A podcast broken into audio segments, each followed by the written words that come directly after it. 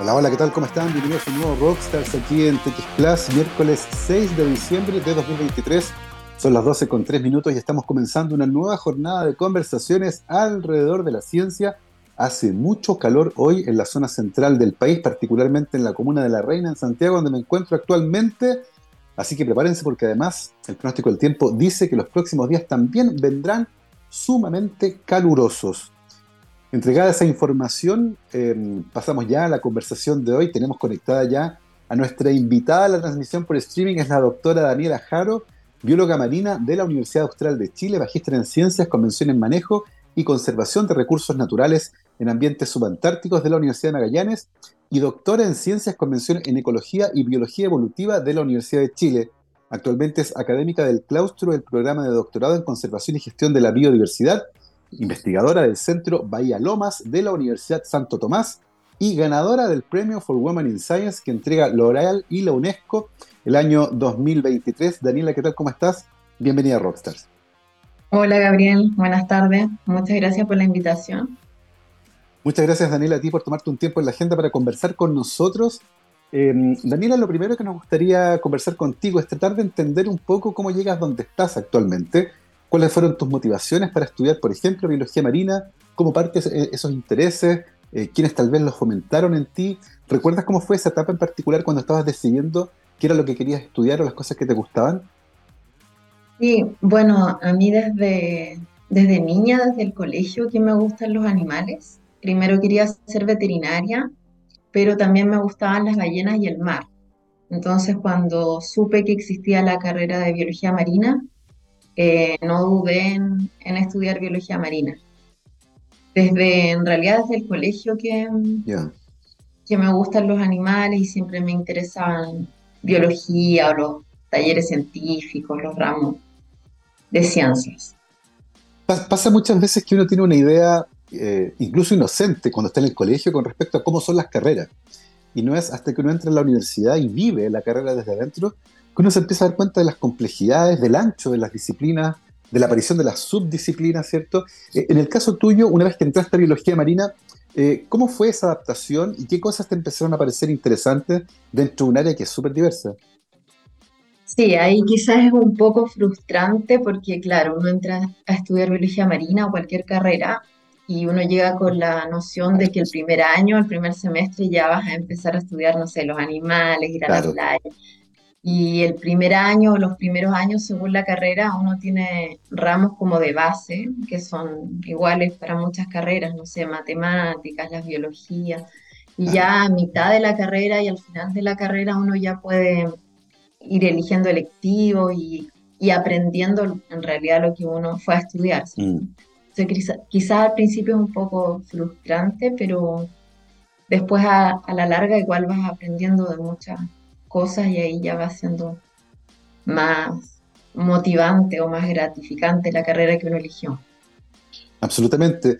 Y, en tu caso, Daniela, ¿cuáles fueron las disciplinas o las áreas de la biología marina que te parecieron más interesantes, más llamativas, tal vez novedosas, porque no habías pensado en eso antes de entrar a la carrera eh, y que tal vez se tomaron tu atención?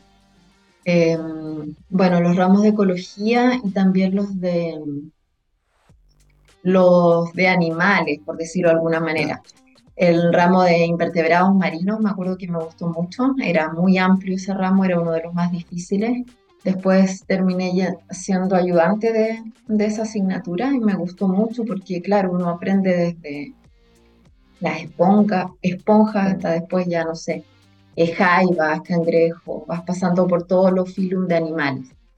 También, bueno, ramo de aves y mamíferos marinos era también uno de mis preferidos, pero también ramos de ecología, me acuerdo.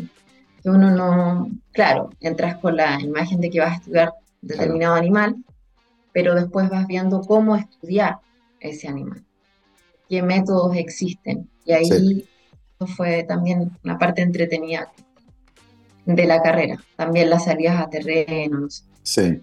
Y, y, hay una cosa súper interesante, al menos en tu biografía lo mencionas, y, que es de, también desde muy chica, además de los animales, te gustaba mucho la química.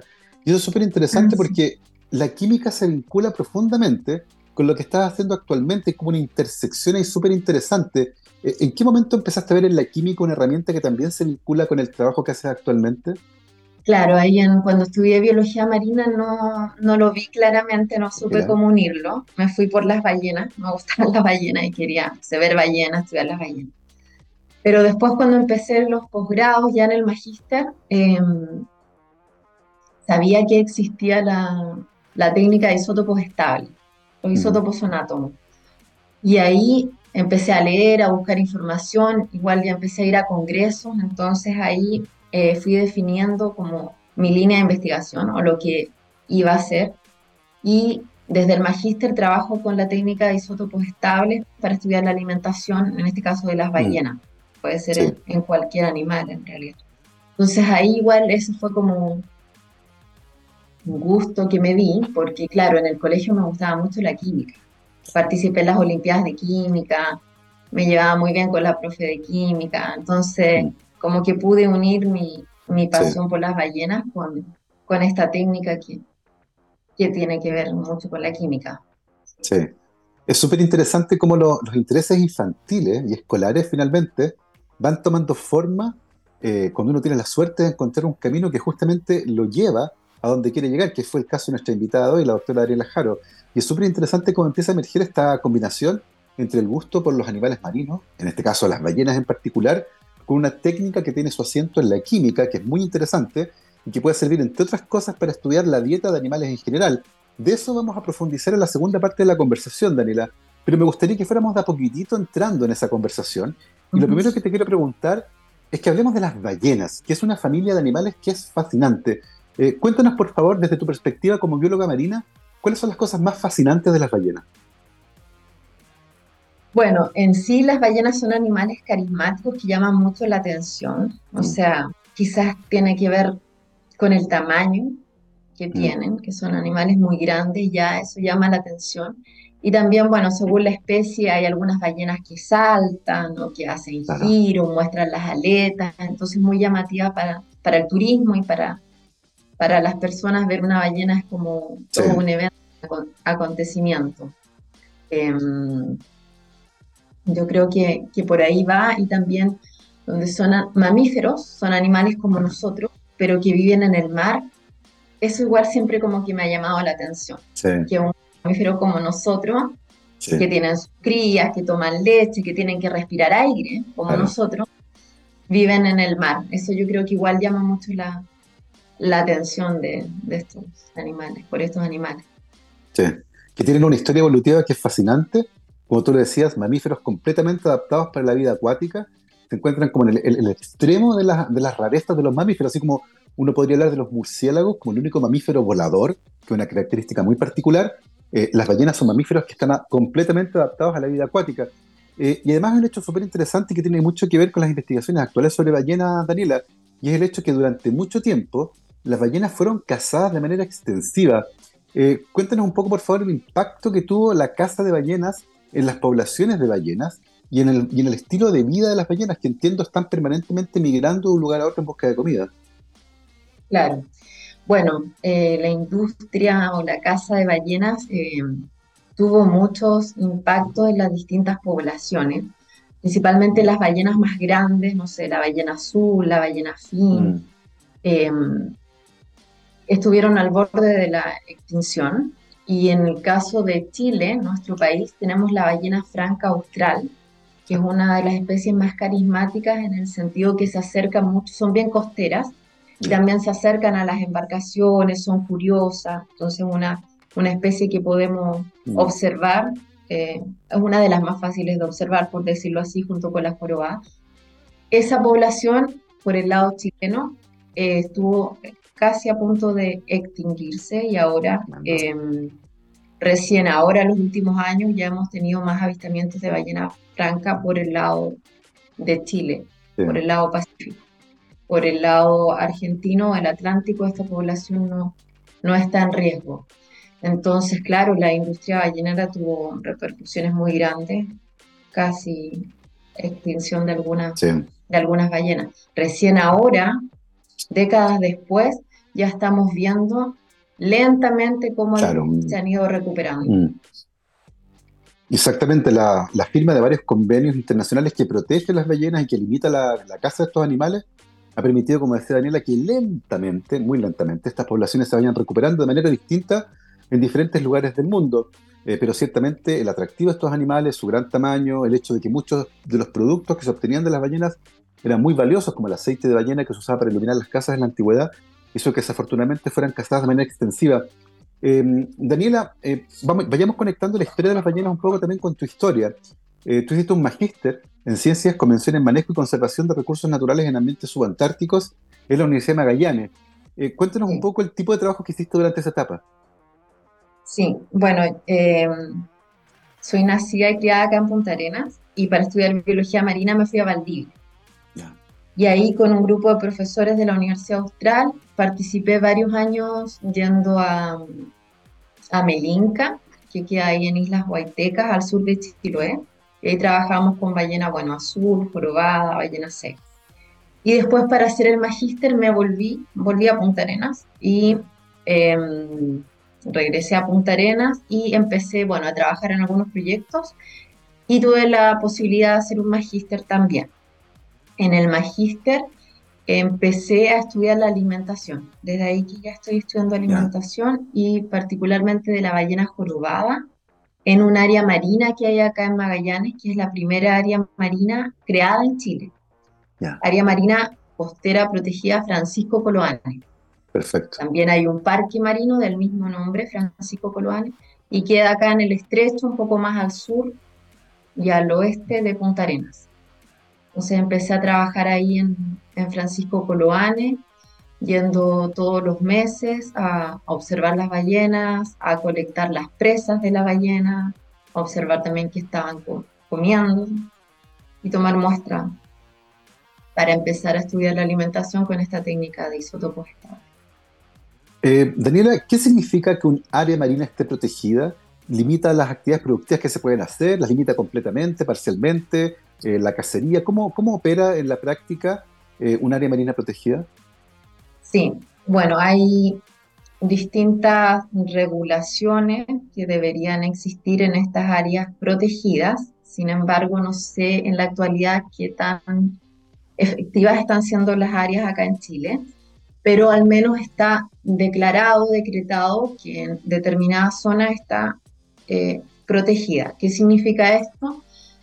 Em, que debería estar regulada las actividades, por ejemplo, de turismo, de pesquería. Ahora, dentro de esta área que estoy mencionando, Francisco Coloane, hay un parque marino mucho más pequeño dentro del área marina. Y en este parque marino no deberían haber eh, actividades extractivas como la pesca y debería estar bien regulado también el turismo. Ya en el área sí está permitido realizar actividades, pero debería haber un control o deberían realizarse de como buenas prácticas en, esas zonas. Daniela, y, esa fiscalización que debería existir, yo entiendo que es compleja porque son áreas grandes, es marítimo, ¿cierto? No hay límites marcados. ¿Esa fiscalización la debería hacer una Pesca u otro, otro agente del Estado? Sí, la debería hacer una Pesca. Y es, También está relacionado su pesca, podría estar relacionado a alguna seremía, pero la fiscalización en sí, eh, Pesca. Perfecto. Eh, de, todas maneras, es difícil, ¿cierto?, fiscalizar que se cumpla con la normativa, porque son terrenos actualmente eh, bastante grandes y por lo tanto son complejos de fiscalizar. Daniela, ¿cómo se estudia la dieta de las ballenas? Bueno, existen distintas técnicas, no solo para las ballenas, sino que para los animales en general. Hay distintas técnicas para estudiar la alimentación. No sé, técnicas tradicionales eh, pueden ser solo observar desde lejos, en silencio o con cámaras trampas, observar que está alimentándose un, un determinado animal. Va a tener ventajas y desventajas, por ejemplo, no sé, en el mar no va a ser tan fácil observar que está comiendo un, los peces, por ejemplo, pero ahí se pueden poner estas cámaras trampas, GoPro, por ejemplo, y estar grabando para ver qué están, de qué se están alimentando. Hay otros métodos eh, antiguos o tradicionales, como estudiar las heces, las fecas de algún animal, colectar las fecas, ahora lo estamos haciendo con lobos marinos acá en la región. Y después hay que tamizar con un flujo de agua, y entonces tamiza y van quedando los restos de las presas. Después, en una lupa uno puede observar y ver, em, claro, vértebras de peces, caparazones de crustáceos. Em, esas son técnicas como tradicionales y están algunas técnicas también eh, más actuales como los isótopos estables, analizar los ácidos grasos también de las presas y de un depredador. También se puede hacer un análisis con ADN, ya sea en el estómago o en las fecas. Uno puede secuenciar y llegar a, la especie que hay en, esa, en ese estómago o en esa presa.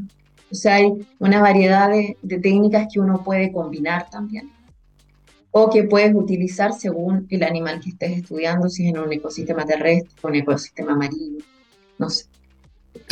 Si son especies migratorias que tienes que estudiar solamente unos meses o puedes todo el año estudiar y obtener muestras. Entonces ahí uno va adaptando la metodología según la pregunta también, el presupuesto.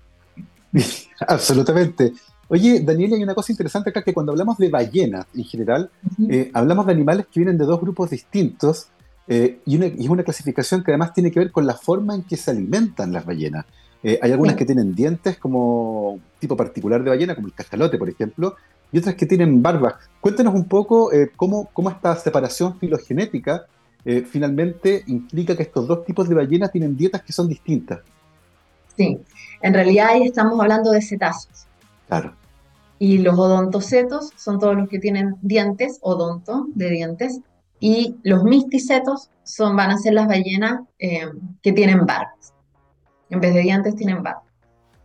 Entonces, claro, uno llama ballenas, pero en realidad algunas ballenas eh, son delfines, odontocetos, como las ballenas piloto, que en realidad no son ballenas.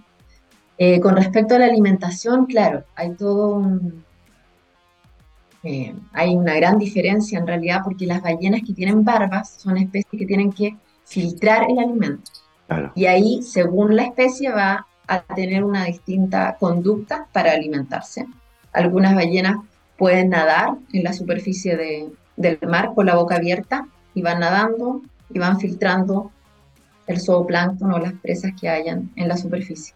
Otras realizan embestidas eh, verticales, horizontales, con la boca abierta y capturan eh, las presas. Las ballenas jorobadas son conocidas por hacer burbujas y encerrar los cardúmenes de, peces o las presas y alimentarse.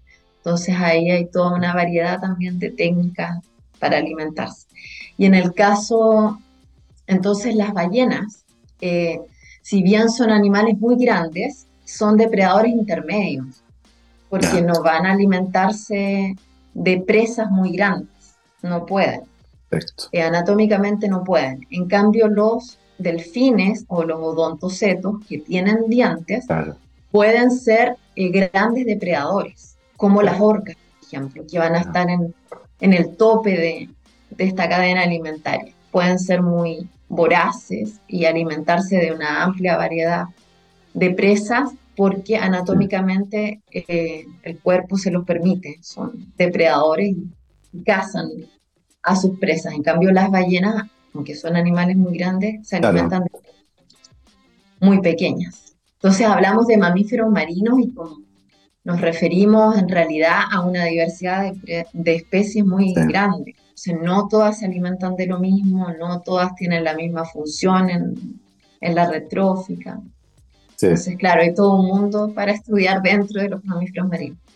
Y eso es súper interesante, y como decía Daniela, el hecho de que animales tan, tan grandes, eh, desde el punto de vista anatómico, estén limitados a tener una dieta que es más bien pequeñita, que es lo que ocurre en el caso de los misticetos, por ejemplo. Eh, algo que es súper interesante. Y hay otra pregunta que queda en el aire, Daniela, eh, y que tiene que ver con lo que haces tú también, y es, ¿qué tipo de información entretenida e irrelevante para la conservación de las ballenas, pero también para entender su rol en la cadena trófica podemos entender a partir de lo que come una ballena. Claro. Em, bueno, primero, quizá nos vamos a referir igual a esto un poco más adelante, pero primero era importante estudiar la alimentación. O sea, porque años atrás uno decía ballena, ah, come krill. claro. Sí, come krill, pero eso es principalmente en la Antártica. Y hay algunas especies como la ballena azul, que claro, va a consumir principalmente krill, pero otras como la ballena jorobada o la ballena fin, que además de, de krill, puede comer langostino, puede comer sardinas, peces pequeños que andan en, en cardumen. Em, una vez que uno conoce la, la alimentación, la dieta de la ballena, podemos empezar a estudiar como el rol que cumple en, ese ecosistema. Mm, ¿Qué pasa si disminuyen las ballenas? ¿Van a aumentar o no las presas? Eh, además, las ballenas tienen una función en la productividad del área donde se alimentan. Con, su fe, con sus fecas entregan muchos nutrientes mm. al agua y hacen que se mantenga esta productividad durante varios meses en los cuales ellas se están alimentando. Sí, hay todos distintos roles o funciones que se han atribuido a las ballenas. Sí, y hay una cantidad gigantesca de información que uno puede obtener estudiando justamente la dieta de las ballenas. Nos contabas, Daniela, que luego hacer el magíster en eh, Punta Arenas, em, y ahí empezaste a trabajar, ¿cierto?, en la dieta de las ballenas. Después de hacer el doctorado en ciencias en la Universidad de Chile, convención en ecología y biología evolutiva. Eh, cuéntanos un poco en esa etapa cuáles eran las preguntas más importantes que tú tenías. Sí, bueno, ahí quería seguir ya, que definí mi línea de investigación, ecología trófica, alimentación. Eh, ya había estudiado un poco qué es lo que comía la ballena, pero claro, el magíster dura dos años y en dos años uno a veces no puede ah. contestar bien la pregunta. De hecho, estudié el 2011 y los isótopos me indicaron que las ballenas comían harta sardina. Perfecto. Y el 2012 también fuimos a muestrear y pasó lo contrario. Las ballenas jorobadas aquí en Magallanes estaban comiendo más langostino, más crustáceo. Entonces, claro, el magíster terminó y quedó la pregunta, ¿y qué pasa el tercer año? ¿Comen de nuevo sardina o siguen comiendo langostino? Entonces, un poco en el doctorado quise responder eso, continuar el estudio de alimentación. Mm. Y también empecé a analizar este rol que estamos hablando. ¿Qué pasa con la ballena? ¿Qué pasa si disminuye la ballena? ¿O qué pasa si disminuyen las presas de la ballena? ¿Cómo se ve, cómo impacta eso mm. en el ecosistema, en la red trófica? Y bueno, como trabajo también en, el, en un área marina que está protegida, también era importante eh, abarcar el tema de la conservación proponer alguna medida o algún estudio a mm. futuro que haga que mantenga esta área que está protegida, que realmente esté protegida. Porque esta zona se creó para proteger el área de alimentación de la ballena jorobada y las áreas de reproducción del lobo común y del pingüino de Magallanes. Perfecto. Esos, esos son los, como los tres objetos de conservación por los cuales se creó el área. Mm. Pero si nos ponemos a pensar eh, o analizar un poco, en realidad si no hay suficiente comida en esta zona, si no están las sardinas, si no está el langostino, si no hay krill, la ballena no va a venir a este lugar. Y probablemente los lobos marinos, que si bien se están reproduciendo, también se están alimentando. Entonces, quise apuntar como por ahí mm. para, para el estudio, porque ya es un área protegida por la ballena, por el lobo, por el pingüino, pero he tratado también en las charlas y en las reuniones que tengo con servicios públicos de demostrar que también hay que proteger la sardina y el langostino. Claro, y en esas especies no vienen eh, los grandes depredadores. Quizás es un poco más difícil em, proteger una zona, hablando de un langostino, o de un mm. animal pequeñito que no es tan carismático o la gente no, no lo conoce, no es tan fácil verlo, uno no va a la playa y vas a ver esto, estos animales. Es más fácil probablemente eh, conservar una zona con ballenas, con pingüinos, eh, pero tenemos que tener la conciencia de, de, la importancia de la sardina y el langostino. Si bien no estamos protegiendo el área por esos animales, sin ellos no, no estaría es los grandes depredadores y toda la, red trófica en esa zona. Absolutamente, súper interesante porque conociendo la dieta de las ballenas se pueden tomar también medidas para proteger su alimento y eventualmente conseguir que sigan viniendo. Son las 12.29, vamos a hacer una pausa musical, pero a la vuelta de esa pausa vamos a seguir conversando con nuestra invitada, la doctora Daniela Jaro, sobre aspectos más profundos que tienen que ver sobre la dieta de las ballenas, la preferencia dietética de las ballenas, ¿Se comen lo que hay tal vez o comen eh, algo que les gusta más en particular?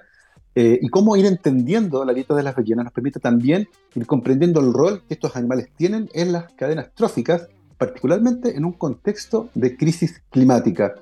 Mi querido Gabriel, vamos a escuchar un poco de música. Un día como hoy nació Randall Williams Rhodes, más conocido como Randy Rhodes, uno de los guitarristas del rock más importantes de la historia. Fue mm, reconocido por su trabajo con bandas como Quiet Riot a fines de la década del 70 y luego con el grandísimo Ozzy Osbourne a principios de la década de los 80. Así que para recordar al gran Randy Rhodes vamos a escuchar eh, dos canciones, una de cada banda. Y ahora en este corte vamos a escuchar a Quiet Riot con Trouble. Vamos y volvemos.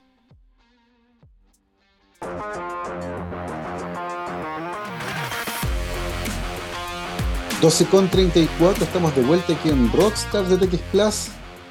Día miércoles 6 de diciembre de 2023. Yo les quiero recordar que para los desafíos del futuro, la educación es nuestra respuesta. Un mensaje de la Universidad San Sebastián. Y continuamos nuestra conversación de hoy con la doctora Daniela Jaro, bióloga marina de la Universidad Austral de Chile, magíster en Ciencias, Convención de Manejo y Conservación de Recursos Naturales en Ambientes Subantárticos de la Universidad de Magallanes y doctora en Ciencias Convención en Ecología y Biología Evolutiva de la Universidad de Chile. Actualmente Daniela es académica del claustro del programa de doctorado en Conservación y Gestión de la Biodiversidad, investigadora del Centro Bahía Lomas de la Universidad San, Santo Tomás y además recientemente ganadora del Premio for Women in Science 2023 que entrega L'Oreal y la UNESCO. Vamos a hablar también de aquello en un ratito más, Daniela.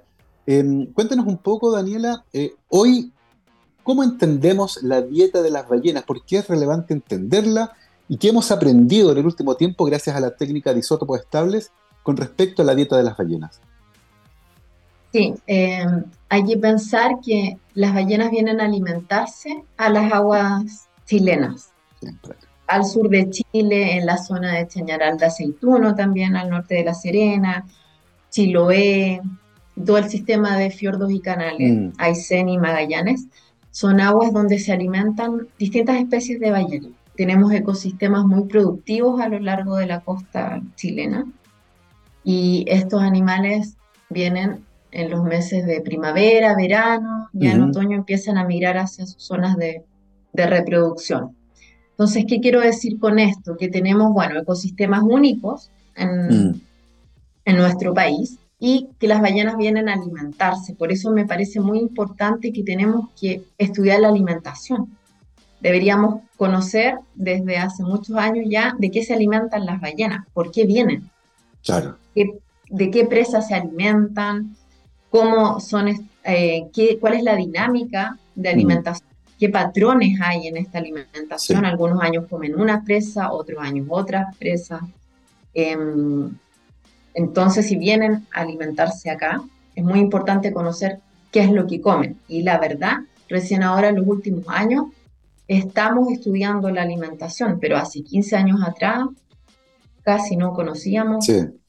Ya se alimentan estas especies mm. para su conservación y la conservación de otros mamíferos marinos y de estos ecosistemas. Es muy importante conocer la alimentación. Daniela, si eventualmente lo que comen las ballenas se acaba en nuestras costas por distintas razones. ¿Es de esperar que las ballenas cambien su dieta o se vayan a comer a otra parte? Lo más probable es que se vayan a comer a otra parte, pero claro, primero van a empezar las ballenas desde el primer año de vida, la mamá les enseña el área donde va a ir a alimentarse. Perfecto. Entonces, por ejemplo, acá en Magallanes, la ballena jorobada había una tasa de retorno anual cercano al 80%. El 80% de las ballenas que venían volvían el año siguiente. ¿Por qué? Porque la mamá el primer año viaja, migra con la cría y va a alimentarse en una zona y después la cría repite ese patrón todos los años. Entonces las ballenas van a venir a alimentarse a Magallanes, al sur de, al sur de, América, me refiero, porque también en, Argentina, en Canalville, son la misma población que viene a alimentarse. Entonces van a venir y si no hay em, la sardina, el langostino o la presa que esté consumiendo, claro, va a tener que cambiar de presa en el mismo lugar. Porque ya aprendió a venir para acá. pero también va a darse que va a empezar a buscar en zonas aledañas o va a extender su área de reproducción y si empieza a encontrar en otro, en otro lugar, claro, va, con el tiempo va a ir a, otro lugar a alimentarse. Y hoy, por hoy, Daniela, eh, en ese sentido, pensando en la crisis climática, en el cuidado de, de, los ecosistemas, hoy por hoy, ¿cuál es el principal riesgo para la dieta de las ballenas? ¿Tiene que ver con el cambio de la temperatura, con eh, la depredación excesiva, con, la desregulación de las cadenas tróficas, en el fondo, ¿de qué depende que haya sardina, por ejemplo, para alimentar a las ballenas? Claro. Em, bueno, ahí hay varios, van a haber varios factores involucrados. Por ejemplo, eh, si pensamos en los humanos, un factor antropogénico podría ser la pesca, ¿cierto? Aquí en Magallanes la sardina austral no se pesca, pero en Aysén y ah. Chiloé se pesca. Entonces, si se abriera una cuota de captura aquí en la región, mm. habría que evaluar el impacto que eso tendría, no solo para las ballenas, sino los pingüinos, las merluzas, los lobos. Claro.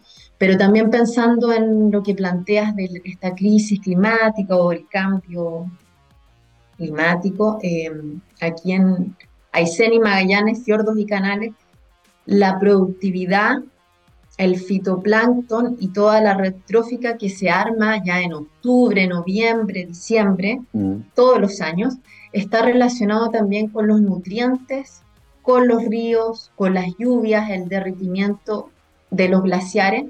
Todo eso mm. aporta nutrientes y con eso se, se genera esta trama trófica en primavera y y vienen los grandes depredadores a alimentarse. Claro. Entonces hay varios factores que están involucrados y si pensamos en, en este cambio climático, em, de alguna manera va a repercutir en la productividad y en la, mm. trófica. Sí, hay varios factores. Oye, Daniela, y, y, hay una pregunta que es súper interesante y que tiene que ver desde el punto de vista práctico. Tú nos contaste más o menos cómo se hacía, ¿cierto?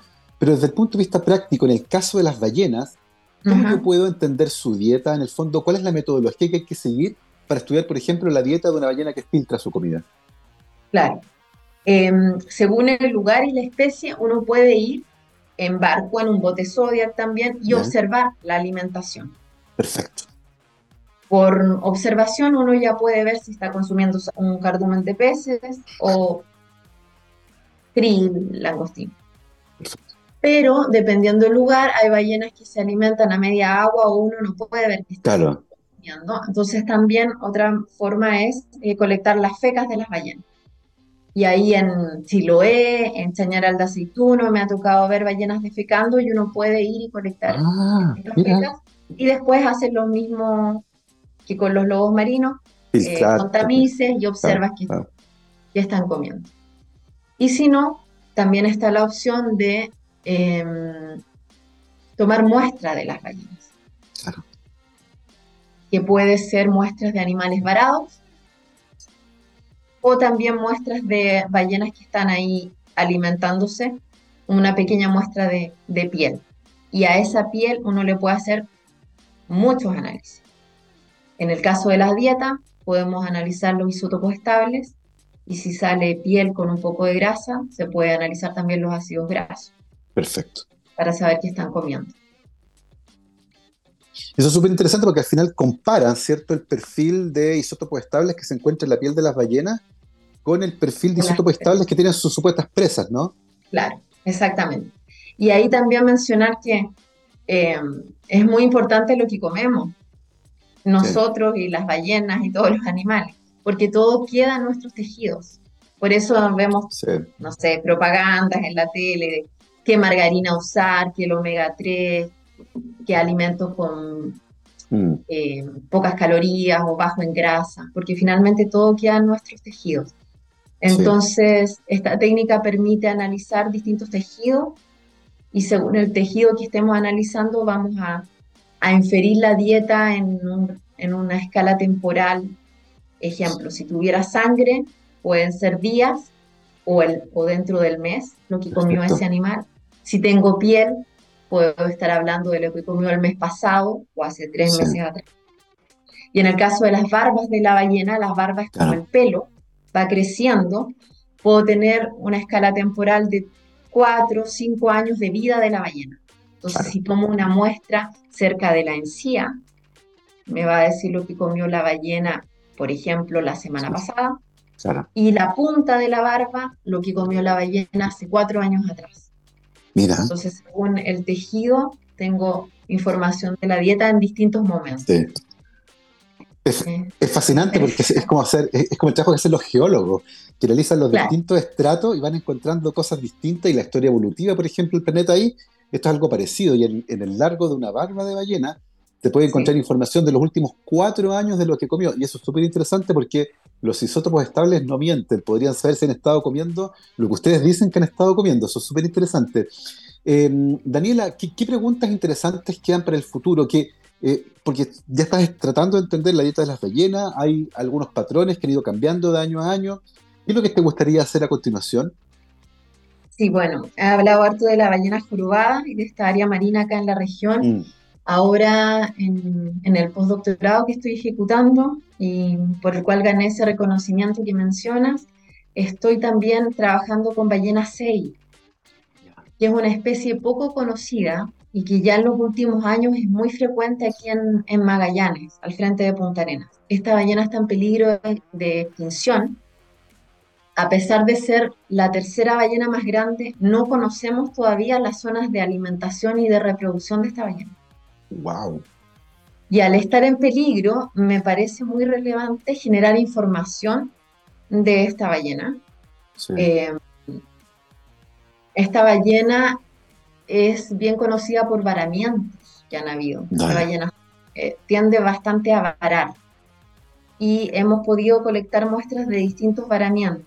Entonces, bueno, es como una mala noticia que las ballenas estén varando.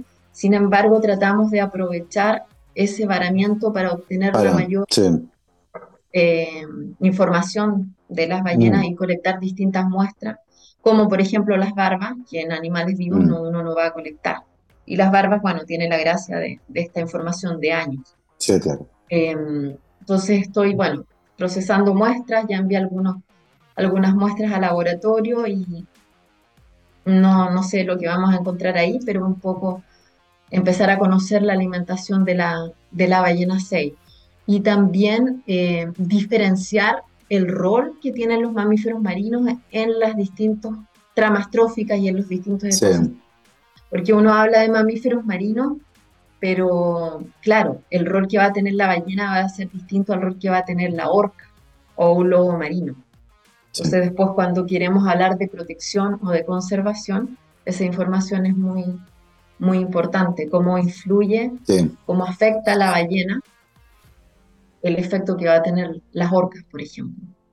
Y, en ese sentido, Daniela, ¿cómo crees tú que el Estado podría usar la información que han generado en estos proyectos, y en particular eh, las preguntas que tú estás haciendo con respecto a la dieta de las ballenas, para protegerlas de mejor manera, entendiendo sobre todo que en el caso de la ballena CI se encuentra en grave peligro de desaparecer? ¿Es posible delinear algunas políticas públicas que permitan apoyar la recuperación de esta especie de ballena?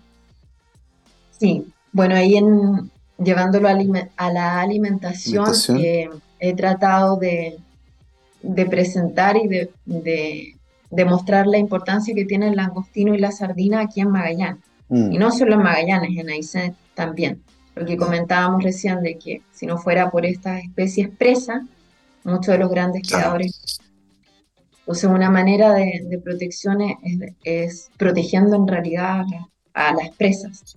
Mm. Y también pensar que cuando uno habla de conservación y protección de animales como las ballenas, no solamente estás protegiendo la población de ballenas, sino que hay distintos organismos asociados a estas áreas donde se alimentan las ballenas. Entonces uno está mm. protegiendo la ballena, pero una serie de, organismos. Y también mm. el ecosistema donde se alimenta. Sí. Eh, ecosistema que visitan muchos turistas anualmente, que vienen de distintos lugares a conocer la Patagonia, el sistema de fiordos y canales, ver glaciares, ver estos animales, los pingüinos. Vienen como a zonas prístinas o poco exploradas, supuestamente. Entonces, claro, uno habla de conservación biológica, pero también estamos protegiendo ecosistemas y el mm. paisaje, no sé. Hay toda una historia también con las comunidades, con los pueblos originarios relacionados con esta zona, y también como la historia, la, la historia regional, no sé, por así decirlo. Sí, me parece que es súper interesante lo que mencionas porque para muchos la palabra conservación tiene que ver con impedir actividad económica y como la actividad económica es casi lo único que muchos ven como sinónimo de desarrollo, lo ven como algo malo. Sin embargo, eh, como Daniela muy bien menciona, la conservación de las ballenas permite, entre otras cosas, fomentar el turismo. Personas que justamente vienen a la zona austral a ver ballenas, a disfrutar de paisajes que están eh, todavía poco tocados por el hombre y por lo tanto no es que se elimine una actividad productiva, se cambia por otra que tiene un impacto que es un poco menor en un ecosistema que ya está sumamente frágil eh, y que como Adriana nos contaba incluye a la ballena 6 que se encuentra incluso en peligro de extinción y por eso también es tan importante entender la dieta. Eh, Daniela, tu trabajo es súper interesante y eso ha sido reconocido recientemente por un premio que se te ha otorgado, que es el del Woman in Science que entrega L'Oreal y la UNESCO. cuéntanos un poco cómo fue ese momento cuando te informan esto eh, ¿Y qué implica para ti como una investigadora joven, ¿cierto?, recibir este reconocimiento. Sí, bueno, eh, estoy muy contenta de haber recibido este reconocimiento. Eh, este premio es bastante conocido desde el doctorado que, que conocíamos mis compañeras también de este premio. Entonces, bueno, feliz de haberlo obtenido. Lo obtuve por el postdoctorado que estoy desarrollando ahora. Mm. Y también bueno, me ha permitido tomar un poco de conciencia de el rol que tiene la mujer en la ciencia. Em, la verdad yo antes no me lo cuestionaba, años atrás no me lo cuestionaba, pero ahora que soy mamá también de dos pequeños, em, he estado como pensando y tomando conciencia de el aporte que podemos hacer las mujeres en, en la ciencia. Em, años atrás no me cuestionaba mayormente, pero claro, la mayoría de mis profesores, más del 90, sino 95%, fueron hombres. Desde el pregrado, los posgrados también, son hombres. Eh, y también muchos de los terrenos, eh, ahora no tanto, pero años atrás me tocaba embarcarme por, no sé, cuatro, cinco, diez días. Y había embarques que yo era la única mujer. La tripulación siempre van a ser puros hombres y a veces me tocaba embarcarme con puros colegas hombres. No estoy diciendo que eso sea malo ni bueno, pero claro, es como un desafío que tenemos que, con el que tenemos que lidiar las mujeres. Eh, y también pensando como el, aporte que podemos hacer como mujeres, eh, mm. que tenemos una mirada distinta también a, a los colegas hombres. Entonces, haber recibido este premio, bueno, fue muy gratificante, un momento muy bonito, pero también me ha permitido conversar y de, este, de estos temas y tomar un poco más de conciencia de, estos temas. Las generaciones, las nuevas generaciones ya vienen con esto. Em, hay todo un movimiento feminista, ¿cierto? O ya de incluir a las mujeres, pero en mi generación yo diría que ya estamos tomando conciencia, pero mm. por lo menos para mí no, no, fue tan fácil. O sea, antes yo no me cuestionaba todos estos temas. Entonces sí, me parece muy relevante que existan esto, este tipo de premios. Y claro, yo estoy en un momento ahora que soy mamá de dos niños pequeños, entonces igual me motiva a seguir en, lo que estoy haciendo. Y también a incluirlos a ellos en el, en el trabajo, como ya no existe esa barrera de que por ser mamá uno no puede trabajar en, ciertos, en ciertas áreas. áreas, sí. Claro, sí, como incluirlo. Entonces igual como de motivar a, mm. las organizaciones o a mis mismas colegas que también son mamás o que están pensando en ser mamás. Sí, eh, absolutamente. sí se puede, sí. Es un reconocimiento. Los hombres igual, pareja y mis colegas también ya tienen otra conciencia, ¿no? En ningún caso eh, o sea, ellos van creciendo junto a nosotras. Ya la, paternidad es distinta años atrás también.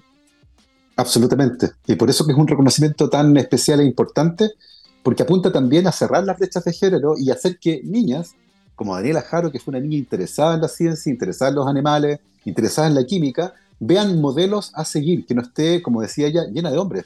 Cuando el 90-95% de sus profesores son hombres, eso no es malo en sí, pero muestra que hay una brecha gigante y que faltan mujeres, y por eso es importante tener modelos a seguir para ir cerrando esas brechas, ojalá eh, lo más rápido posible. Eh, Daniela, eh, Estás haciendo un trabajo súper bonito con respecto a la conservación de las ballenas, entender su dieta, su rol en las cadenas tróficas, la conservación de los ecosistemas marinos. ¿Has pensado qué viene después del postdoc? ¿Cómo ves el futuro trabajando en esta área en nuestro país?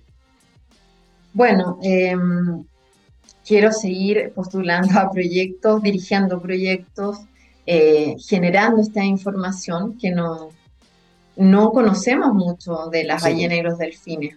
Aquí en Magallanes hay muchas especies muy poco estudiadas, entonces eso me motiva a seguir em, generando información.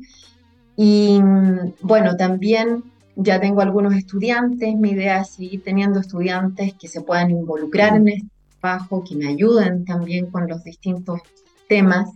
También he pensado en material de difusión, me gustaría generar ya sea audiovisual, mostrar lo que uno hace en terreno o mostrar las distintas especies que no son fáciles de observar, ya sea para niños o para la comunidad en sí. Em, no sé, quizás escribir un libro también. Como tengo muchas, muchas ideas, pero por supuesto seguir em, con proyectos de investigación. Sí. Muy interesante el futuro que se viene por delante para nuestra invitada, la doctora Daniela Jaro, con quien hemos tenido una muy entretenida conversación. Son las 12.55 y estamos llegando al final de este entretenido viaje donde hemos aprendido más sobre las ballenas, su dieta, la importancia de entender su dieta y el rol de las ballenas en las cadenas tróficas, particularmente en el extremo austral del país. Les recuerdo que hablamos con la doctora Daniela Jaro, bióloga marina de la Universidad Austral, magíster en Ciencias, Convención en Manejo y Conservación de Recursos Naturales en Ambientes Subantárticos de la Universidad de Magallanes y doctora en Biología Evolutiva de la Universidad, en Ecología y Biología Evolutiva de la Universidad de Chile, actualmente académica del claustro del programa de doctorado en Conservación y Gestión de la Biodiversidad, investigadora del Centro Bahía Lomas de la Universidad Santo Tomás y reciente ganadora del premio for Women in Science que entrega L'Oreal y la UNESCO. Daniela, muchísimas gracias por habernos dado parte de tu tiempo y conversar sobre tu historia. Muchas gracias a ti, Gabriel. Un gusto. Encantado. Nosotros nos vamos como siempre con muy buena música. Les había contado al principio que hoy está de cumpleaños el gran Randy Rhoads, que fue uno de los guitarristas más virtuosos de la historia de la música.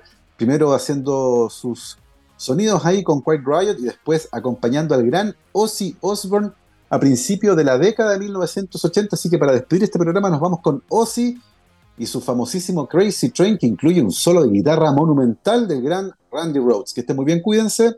Chao, chao.